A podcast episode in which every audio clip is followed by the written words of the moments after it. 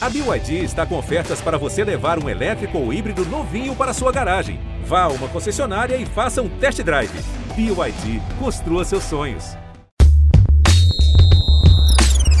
Dona do Campinho.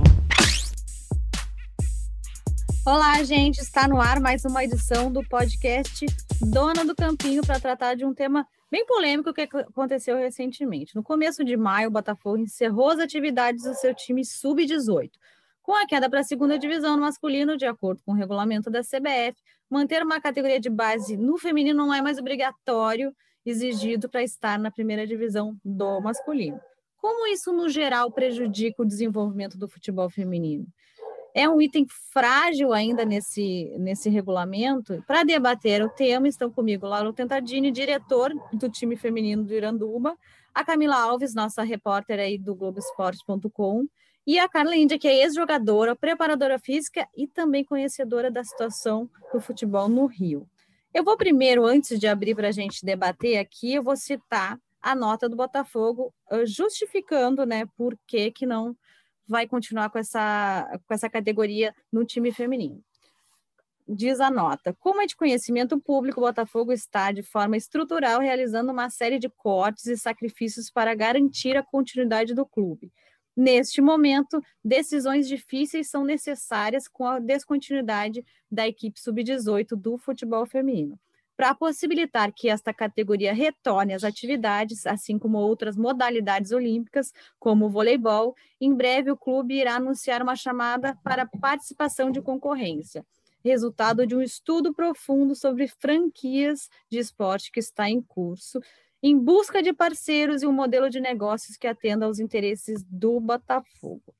Bom, sobre isso tudo também, a gente vai uh, passar só uma sonorinha agora da Aline Pellegrino, ela comentando até uh, realmente sobre esse processo desse regulamento de licenciamento dos clubes e como isso foi também atrapalhado um pouco pela pandemia e como isso ela garante que vai mudar, mas que é um processo lento, justamente por esse essa fragilidade que a pandemia afetou também o futebol feminino. Mas abrindo agora para debate, eu queria perguntar primeiro para a Cara. Carla, você como conhecedora muito do futebol feminino no Rio, isso é só mais um capítulo né, da modalidade aqui que acaba não se desenvolvendo porque é frágil o relacionamento com o futebol feminino aqui no Rio? Primeiramente, um oi né, para o Lauro, para a Cinti, para a Camila. É um prazer, uma honra estar aqui. O Lauro, a gente já trabalhou junto. Cinti e Camila, acho que é a primeira vez a gente está tendo esse contato mais próximo. É um prazer estar aqui com vocês. É, o futebol do Rio, Cintia, ele me passa a impressão, eu me aposentei, inclusive jogando com o Lauro lá no Kinderman, tem mais ou menos uns cinco anos, e eu tenho a impressão que todo mundo evoluiu, né? O, o Brasil, de certa forma, evoluiu. Alguns times é, sobem um pouco mais, outros acabam decaindo, mas os estados estão evoluindo. A gente tem hoje Cruzeiro na série, na série A1, a gente tem dois times de Brasília na série A1, e o Rio de Janeiro sempre com essa relação muito estreita quase que não tendo relação com o futebol feminino. Então eu vejo que passou cinco anos da minha aposentadoria, eu quase não tive a oportunidade de jogar no Rio de Janeiro, e hoje, se eu tivesse com a minha carreira ainda continuando, eu não jogaria no Rio de Janeiro, porque é uma, é, eu não vejo evolução. Você vê um time muito mantido pela Marinha, que já foi Vasco, que já foi Botafogo, que hoje em dia é Flamengo. Você vê até esforços individualmente de algumas pessoas, a Taisan fez isso com o Daminhas, que acabou virando Fluminense. Mas é, eu acho que tem um reflexo do futebol masculino. Se você olhar hoje a Série A do futebol masculino, Rio de Janeiro também tem pouca representatividade. Hoje a gente tem Flamengo e Fluminense. Mas e aí, quando chega no feminino, ainda piora a situação. É, não, não, não sei, não, a gente não está aqui para eleger culpado, se é federação, se é clube, mas existe essa deficiência no futebol carioca. É uma relação com o futebol feminino que é sempre o primeiro corte, é sempre de desleixo, é sempre de descaso. Isso me preocupa muito, me deixa triste como carioca. Eu queria muito poder estar em rede social, sempre elogiando, falando muito bem do Rio de Janeiro, criticando pontos é, é, cruciais assim para melhoria, mas é sempre falando da necessidade de evolução, de melhora, de investimento, dos clubes terem esse envolvimento mesmo com o feminino. E, e para mim é muito triste, mas é a realidade do futebol feminino carioca. Laura, como é que você vê como saída? Uh, porque realmente, até como a, a Pele já citou para a gente, a pandemia acabou atrapalhando muitas coisas também no futebol feminino, inclusive na, nessa mudança né, do estatuto geral. Você vê que os clubes podem arcar com isso hoje? Como é que você vê uma solução para ter essa continuidade? Porque você não acaba nunca com a categoria de base do masculino, né? Mas o feminino sempre sofre com isso. É isso que eu ia falar, Cíntia. No futebol masculino, nós nunca vemos as categorias de base serem suspensas por algum clube. É claro que vão argumentar que jogador pode ser vendido no masculino, da receita, e no feminino isso está começando agora aos poucos. Né? Acredito que em alguns anos é, vai haver negociação de jogadoras com uma maior frequência. Né? Mas, assim, eu acho que é um valor investido na categoria de base do feminino tão pequeno que, apesar de toda a crise que nós tivemos e ainda temos aqui no Iranduba, pelo menos nós tentamos sempre disputar esses campeonatos. Eu fico sempre é, chulhando, como a gente diz, a minha vaga. Né? Porque eu acho importante. A Carla trabalhou comigo e lembra que lá no, no Kinderman, em 2015, nós tínhamos muitas jogadoras novas que completavam o elenco né? E hoje, com a CBF realizando campeonatos que anteriormente não havia, é daí que vão surgir os novos talentos. Porque se, se não tivermos campeonatos, se não tivermos times mantendo categorias de base, é, acaba secando a fonte, isso é fato. Aí nós vamos ficar sempre dependendo de jogadoras é, de mais idade que ainda dão conta do recado e não enxergando uma renovação. Então, eu acho isso muito preocupante. Né? E no caso do Botafogo, é, ele, eles tiveram a primeira jogadora convocada, que foi a Gabi, que é uma jogadora de base, e isso aí representa um marketing importante para o clube, né?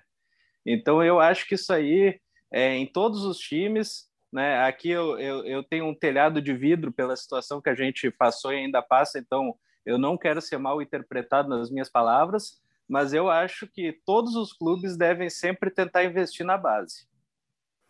Camila, você uh, conhecendo também não só a situação do, do, do, panorama nacional no Brasil, mas também aí do, dos clubes aí, você enxerga uma boa vontade geral ou falta assim, digamos, o que, que, que, falta? O ingrediente é dinheiro, é patrocinador, é, é, é o objetivo em buscar alguma coisa mais sólida, porque eu sempre vejo, ah, porque não dá retorno, não dá retorno porque o time simplesmente não, não aposta nisso. A gente viu o Fluminense, né? O Fluminense entrou, jogou de sub-18, ganhou uma, uma visibilidade enorme, e, mesmo assim os clubes não se convencem, né, Camila? Que é uma coisa legal de fazer. Acho que muitas vezes, é, assim, que talvez seja muito mais uma questão assim de, de questão de planejamento mesmo, de como é que isso vai ser feito. Assim, eu achei interessante até uma questão que o Lauro falou sobre essa questão de, de que a categoria de base é justamente a fonte, né? De onde, de onde essas questões vão vir. E, e aí, se for até para citar um exemplo, no caso aqui de, de Pernambuco, a gente tem o esporte e o náutico, né, que têm sido mais ativos nessa questão do futebol feminino, ainda que não com tanto incentivo, mas nos últimos anos, com, com essa questão da, do fim da profissionalização né, do, da modalidade aqui, que o futebol feminino realmente foi praticamente destituído no, no, no esporte por aqui, eles começaram a enxergar essa questão da base como justamente uma forma de conseguir atletas, assim, de, iniciar pelo menos esse processo de formação para poder suprir é, as vagas que teriam no, no, próprio time, né? Não é, não é uma coisa ainda feita de forma profissionalizada, não é uma coisa muito estruturada ainda. Você pode ver até que, por exemplo, assim, é, normalmente a gente costuma ver o quê? Pelo menos um time profissional e um time que seja de uma categoria sub-18, por exemplo. Cada um com sua comissão técnica, cada um com seu treinador. E no caso daqui, o que termina acontecendo é muito mais um elenco formado de uma vez só, com um só, uma só comissão técnica, um só treinador ou um só treinador, e que existe realmente essa mescla. Então, assim, é, o esporte, na última temporada, chegou a disputar o Campeonato Brasileiro e disputou também o, o Sub-18 ali, né? Mas termina, no fim das contas, sendo ainda um, um, elenco muito mesclado, assim, eles usam as jogadores que são mais novas para disputar as competições de base e alguns terminam sendo aproveitados no, no, no, próprio clube profissional. E aí, assim, a gente pode ver que mesmo que sejam ainda é, um caminho muito, muito, eu digo assim, não seria nem, nem para caro, mas um caminho assim ainda muito embrionário, uma coisa que está muito começando a ser feita, É, o Náutico mesmo aqui, eles chegaram a ter uma, uma jogadora que foi convocada para a seleção das categorias de base, que foi a Grazi, que é uma zagueira de 15 anos, ela super nova, começou a, a, a, participar do futebol feminino, é muito uma forma muito recente, assim, e tal, mas ela já começa, assim, a chamar a atenção, então você vê que tem tem para onde caminhar, sabe? Tem, tem para onde ir realmente, mas acredito que muitas vezes é, essa questão da estrutura, ela falta estrutura e falta também uma questão de, de, planejamento, de pensar como é que isso vai ser feito, assim, de onde é que eu vou tirar esse, esse incentivo. E às vezes muito também por uma questão de apoio do clube, assim, porque esse caminho, é, muitas vezes ele precisa ser feito, por exemplo, por um departamento de marketing, que vai buscar marcas que sejam interessadas em fazer aquele patrocínio direcionado, sabe, no, na equipe. Então, muitas vezes você vai ter nos clubes daqui é, um ou dois diretores que gerenciam pra, basicamente tudo do que é feito no, no futebol feminino, desde vaga em competição até contratação de jogadora, documentação, é, tudo que, que, que, for sendo feito, basicamente você tem uma pessoa assim gerenciando isso e muitas vezes os membros da comissão técnica são conhecedores. Então, você centralizar tudo isso nas mãos de, de uma pessoa só, de poucas pessoas, termina sendo complicado. Acho que falta, às vezes, também uma, o abraço mesmo do, dos clubes para poder fazer nesse, dar esse passo a mais para que isso seja uma coisa mais consolidada.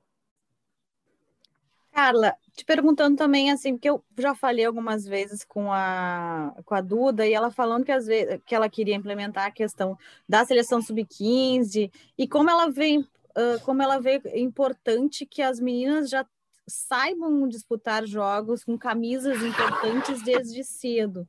Também é uma coisa que os clubes de camisa, que a gente chama, da Série A do masculino, uh, e também da Série B, por isso que eles têm que estar nessa, nesse meio, assim, tem que apostar na base, porque a menina vai se acostumando a disputar jogos relevantes, ela chega na seleção mais pronta, ela chega na seleção, uh, tipo, não sentindo o peso da camisa. Também para isso é importante.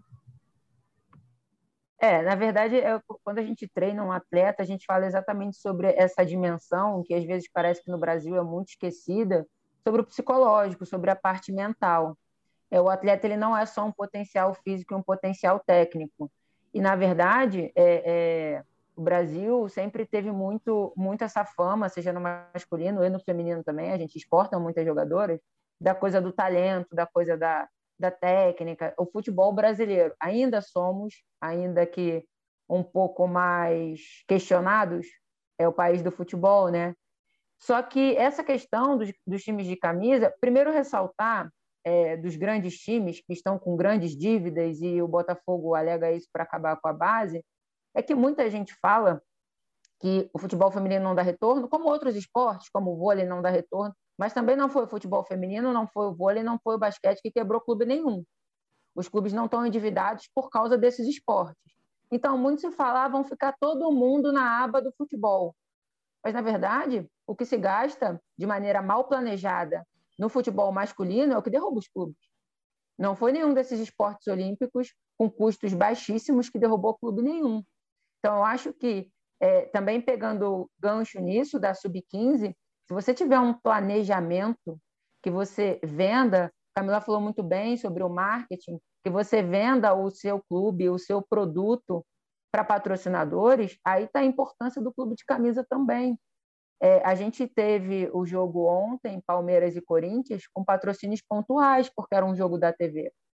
Então, o clube de camisa ele pode fazer muito pela base, porque a partir do momento que ele entende que isso é um produto vendável, não um produto lucrativo como um jogador que hoje é vendido para a Europa, é claro, mas que a longo prazo ele pode colher frutos com isso, é, eu acho que falta essa visão. E é importante demais, porque a jogadora ela realmente se acostuma com a pressão.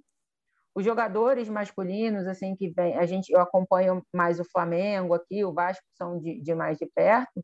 Você vê jogadores como foi o Vinícius Júnior, que com 16, com 17 anos entrava no profissional, mas já tinha cobrança na base. O torcedor ele acompanha a base, o torcedor ferreiro ele acompanha a base, ele cobra. Isso vai acontecer com a seleção feminina também, com os clubes femininos também. As jogadoras se acostumam a representar uma camisa que tem uma torcida. A você estar tá numa rede social e as pessoas te conhecerem e te cobrarem por isso também, porque a cobrança faz parte do esporte.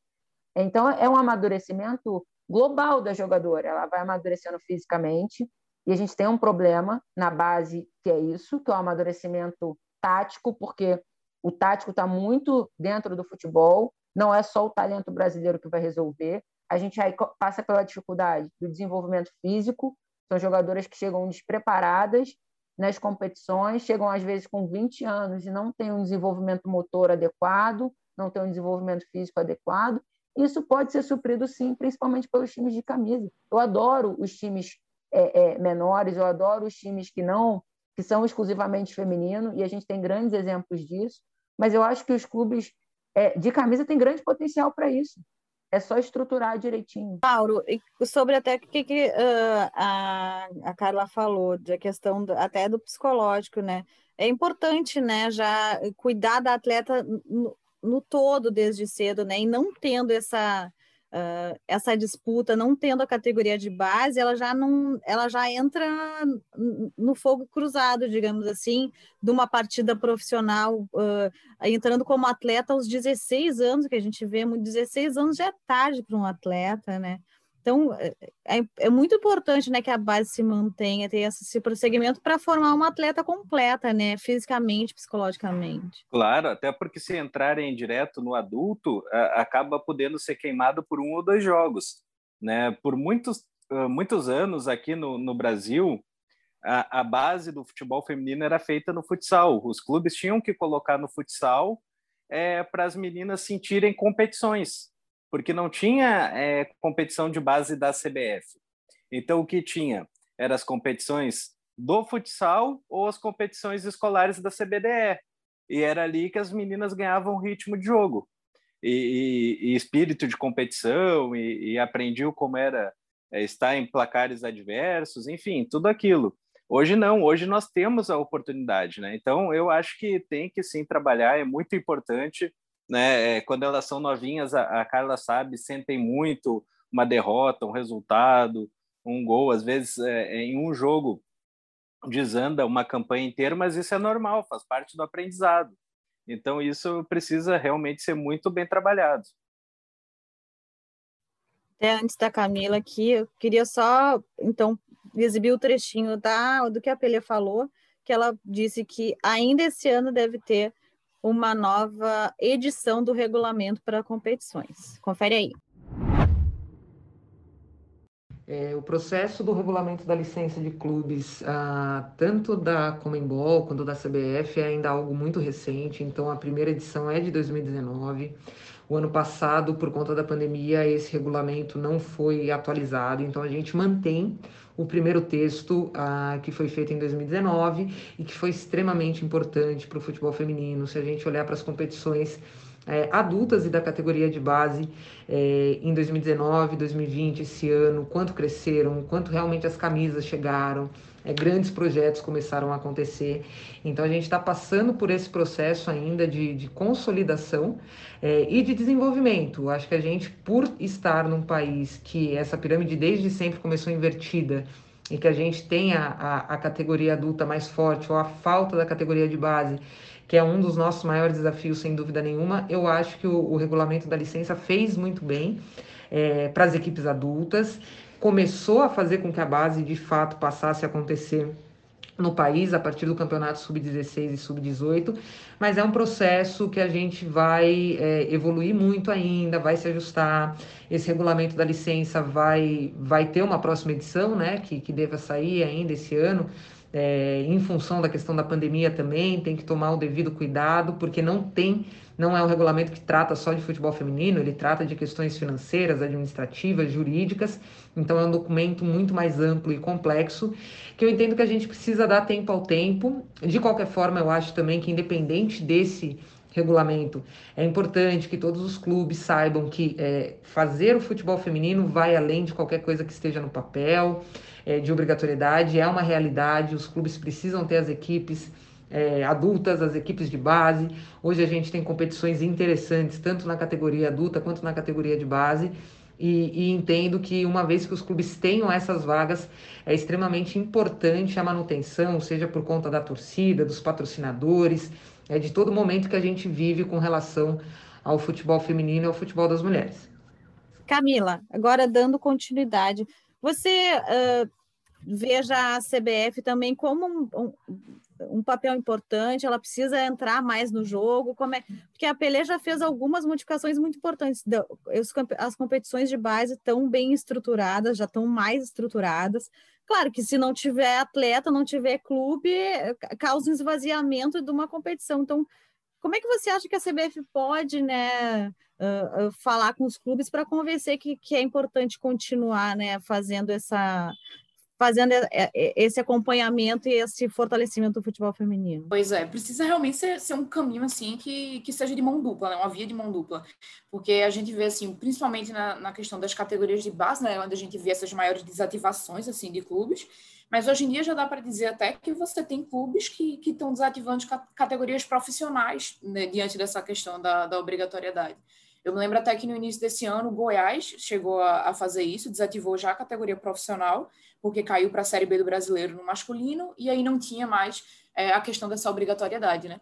Eu me lembro até que logo no lançamento do, do licenciamento de clubes, existia essa previsão de que no, no segundo ano, no terceiro ano do, da aplicação né, do licenciamento, que fosse haver uma mudança e que a partir daquele segundo ou terceiro ano, na Série B também fosse ser uma, uma obrigatoriedade, né? Mas aí o que a gente termina vendo é que, assim, alguns clubes que estão ali terminam mantendo essa do Goiás, terminam desistindo. E, e aí eu imagino que tem alguns casos que, que nesse cenário termina, às vezes, passando até, assim, despercebido, que foi o caso, por exemplo, do esporte. Porque o esporte, de 2018 para 2019, eles tentaram desativar o futebol feminino, e aí só o que o que foi que aconteceu? O esporte tinha caído da Série B, tinha caído para a Série B do, do, futebol masculino. Eles tentaram desativar o futebol feminino porque não teriam mais essa obrigatoriedade, só que eles perderam prazo de, de retirada do clube das competições. Então, o que aconteceria? Se, isso, se eles realmente retirassem, se não participassem, o clube estaria sujeito a sofrer punições que afetariam ao futebol masculino também. Então, o que foi que eles terminaram fazendo? Montaram uma equipe, é, basicamente uma equipe local, com jogadores que são daqui, com, com atletas que já não tinham mais direito à carteira assinada, não tinham mais direito a salários, já agora recebendo só uma ajuda de custo realmente, para poder colocar o time em campo e eles não ficarem é, sujeitos a essas sanções. E aí, com o acesso né, do, do esporte da Série B para a Série A, em 2020, de 2019 para 2020, eles voltaram a ser obrigados e aí mantiveram a equipe, mas já sob as mesmas condições que estavam acontecendo em 2019 ainda sem carteira de, sem carteira de trabalho e ainda sem, sem os salários. Né? Ele ainda funciona sobre as mesmas, sobre as mesmas, sobre as mesmas normas que, que estavam em, em 2019.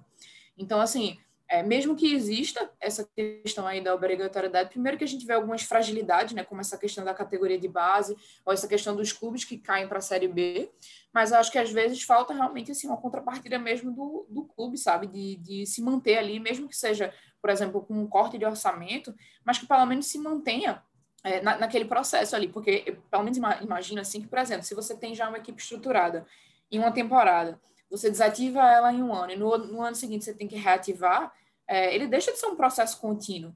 Então, assim, fica até muito mais difícil de você conseguir fazer um planejamento se você termina uma coisa, depois você tem que começar tudo do zero de novo. Então, assim, é, acho que falta muito isso assim, da, da parte dos clubes e, e, talvez alguns ajustes da CBF nessa questão do, do regulamento e como, e como tu falasse, é, nessa questão de uma contrapartida mesmo. E acho que eles até começaram bem nessa questão da contrapartida, que foi essa montagem de calendário, né?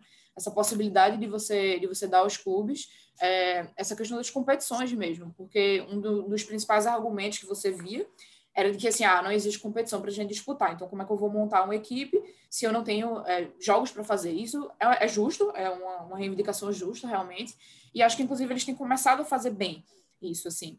É, tem, às vezes, algum problema ou outro que, que acredito que seja muito numa, numa questão, assim, num processo de classificação, às vezes mesmo. É, nesse ano, por exemplo, o esporte classificou sem, sem a vaga na, na Série A2 do Brasileiro, e porque, assim, terminou perdendo o campeonato estadual, né, que era a prioridade ali de classificação, o Náutico se classificou e o Sport estava contando com a vaga pelo ranking nacional de clubes, só que com a atualização do ranking, como ele é baseado né, no ranking nacional de clubes do masculino, com a atualização o Sport caiu algumas posições, então, o time feminino ia terminar ficando fora da, da competição. Outros clubes ultrapassaram, ganharam a prioridade, e o Sport só ganhou realmente a, a vaga porque o Atlético conseguiu né, o, o, título estadual, e o Sport ficou com essa vaga remanejada. Assim.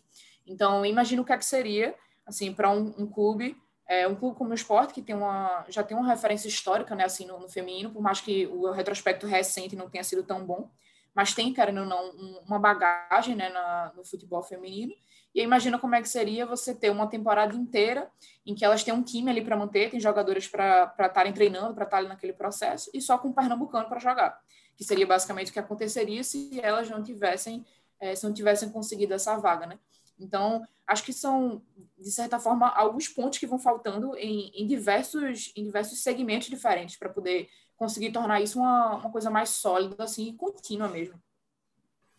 Carla, queria te perguntar, eu vejo muitos clubes, às vezes, até clubes de camisa, formando um time profissional com jogadoras todas de base. Isso aí também não atrapalha o desenvolvimento das próprias meninas que chegam sem a formação completa num time profissional? Olha só, Cintia, o quanto é contraditório essa história toda. A gente estava ainda agora falando das jogadoras não terem base. E agora a gente está falando de jogadoras muito novas indo para o profissional. Então, até quando elas têm toda a preparação certinha, é, existe um processo de maturação de corpo, de maturação psicológica. Nenhuma jogadora vai render a mesma coisa com 16, com 20, com 25. E aí você pega a jogadora que já não teve base, que já não teve todo esse amadurecimento físico, técnico, tático, psicológico, e joga na boca do leão. Disputa, rende, e você cobra rendimento dela. Então, assim, é, eu acho que tem algumas jogadoras que até conseguem corresponder, mas a chance de, de isso dar errado, como, como o Lauro falou, de a jogadora ficar marcada por um, dois jogos, é muito grande. E eu vejo isso realmente como um problema. Você queima etapas atrás, você não passa por elas, e você queima as etapas da frente. Porque aí você vai e já joga a jogadora para disputar com. É, uma vez, uma vez até dei o exemplo de que a gente via as jogadoras fazendo muita diferença no sub-18 e quando chegava no adulto não rendia. Gente, não rende porque é muito, existe uma diferença. Existe às vezes uma cobrança de rede social, até de pessoas que não têm muito conhecimento da parte técnica, da parte específica do esporte, do rendimento, cobrando essas jogadoras como se elas realmente tivessem capacidade de chegar no adulto e fazer a diferença que elas fizeram na base. E não é bem assim. Existe um processo de adaptação, Existem jogadoras com mais força, com mais experiência, que vão, é, é, às vezes, vão usar mais o corpo em você, às vezes vão te colocar numa posição que você erre mais, te obrigar a situações que o futebol, como qualquer outro esporte, ele depende de oponência. Então, você pode ser a mesma jogadora. Quando a sua oponência é fraca, você vai jogar muito bem. E quando é, é na base, a tendência é a sua oponência ser mais fraca do que no adulto. E quando você chega no adulto, você pega um nível de oponência melhor. E aí o seu rendimento está igual ao do ano passado, mas você está jogando contra pessoas muito melhores. Então isso complica, isso dificulta a vida da jogadora, isso queima etapa, isso prejudica no clube, prejudica. Eu acho que é, é, responsável por muitas promessas brasileiras às vezes não terem virado realidade. É essa precocidade, é a falta de base lá atrás e a precocidade aqui na frente. E atrapalha no processo. Lauro, você vê como que a CBF poderia uh, resolver sem também, né, como a Pelé citou, da questão de não pressionar os clubes no momento de pandemia também, que tem que ter esse jogo de cintura. Como é que você vê uma saída para que o processo seja contínuo, a gente não, não tenha que ver episódios como o do Botafogo de novo, de outros clubes que simplesmente ah, tá, uh, vamos fechar o feminino porque ali é um corte de custo, sendo que o corte de custo não quer dizer que ele vai economizar rios de dinheiro. Eu acho que às vezes é mais para mostrar que está cortando alguma coisa do que para economizar realmente, né? É, exatamente. E é um corte que eu repito, num time de camisa, às vezes ele é insignificante. O valor da base, a Carla é, foi jogadora, sabe, o valor da base é muito menor. É, bom, eu acho que a CBF tem feito a parte dela. É, ela vem melhorando constantemente. Depois, é, com a chegada do Romeu na CBF, foram criados alguns campeonatos. Depois, a Aline também ampliando os campeonatos, melhorando algumas coisas. Então, esse processo está sendo feito. A, a, Camila falou sobre a não obrigatoriedade dos times da Série B, na verdade, era para entrar esse ano, né? e foi suspensa por causa da pandemia. né? É claro que a pandemia prejudicou muito os clubes, mas eu ainda acho que os pequenos é, são os que foram mais prejudicados, né? Eu acho que a CBF vai sim acabar colocando como obrigatoriedade, né? É, não só a disputa é, da competição, mas a manutenção da equipe, que é mais importante. Porque às vezes tu vai para um sub-16, por exemplo, são só 12 equipes, aí tu não tem a vaga, mas tu tem que ter as atletas daquela categoria.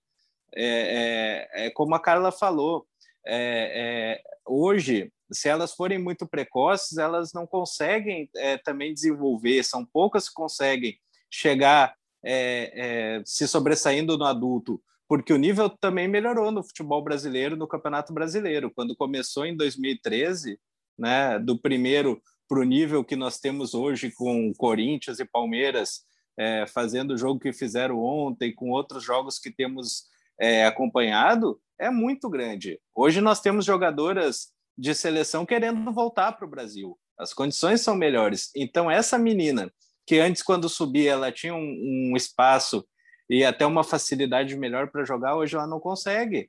A dificuldade é muito maior. Então, se tu não tiveres um time de base, né, treinando todo dia, com acompanhamento todo dia, a menina não desenvolve, ela não vinga. Né? É mais um sonho interrompido. É claro que nem todas vão chegar lá. Isso nem no masculino acontece. A gente cansa de ver jogador ser rei da base no masculino, né? Até pelo que a Carla falou de força física maior que na base faz diferença. É, mas se tu não deres as condições, tu não consegue. Mas eu acho que o papel da CBF ele está sendo feito né, e melhorado ano após ano. Ah, tem muito a melhorar? Tem, mas nós não podemos negar que há uma evolução. Gente, eu queria agradecer demais a participação aqui no podcast.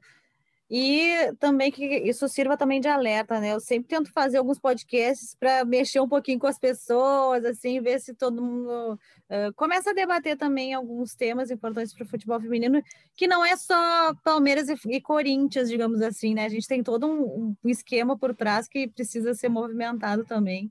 Mas eu queria agradecer, Carla, obrigada pela sua estreia aqui, espero contar mais vezes com você também aqui.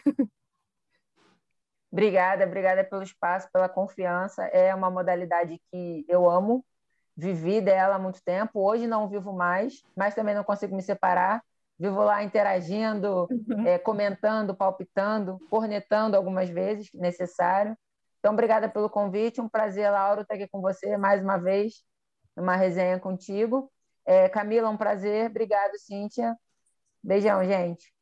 Obrigado, Laura, de novo por topar aqui estar tá com a gente debatendo sempre de maneira tão franca. Eu que agradeço o convite. A Carla, eu, ela se aposentou comigo no Kinderman, mas eu quase desaposentei ela no ano seguinte aqui no Iranduba.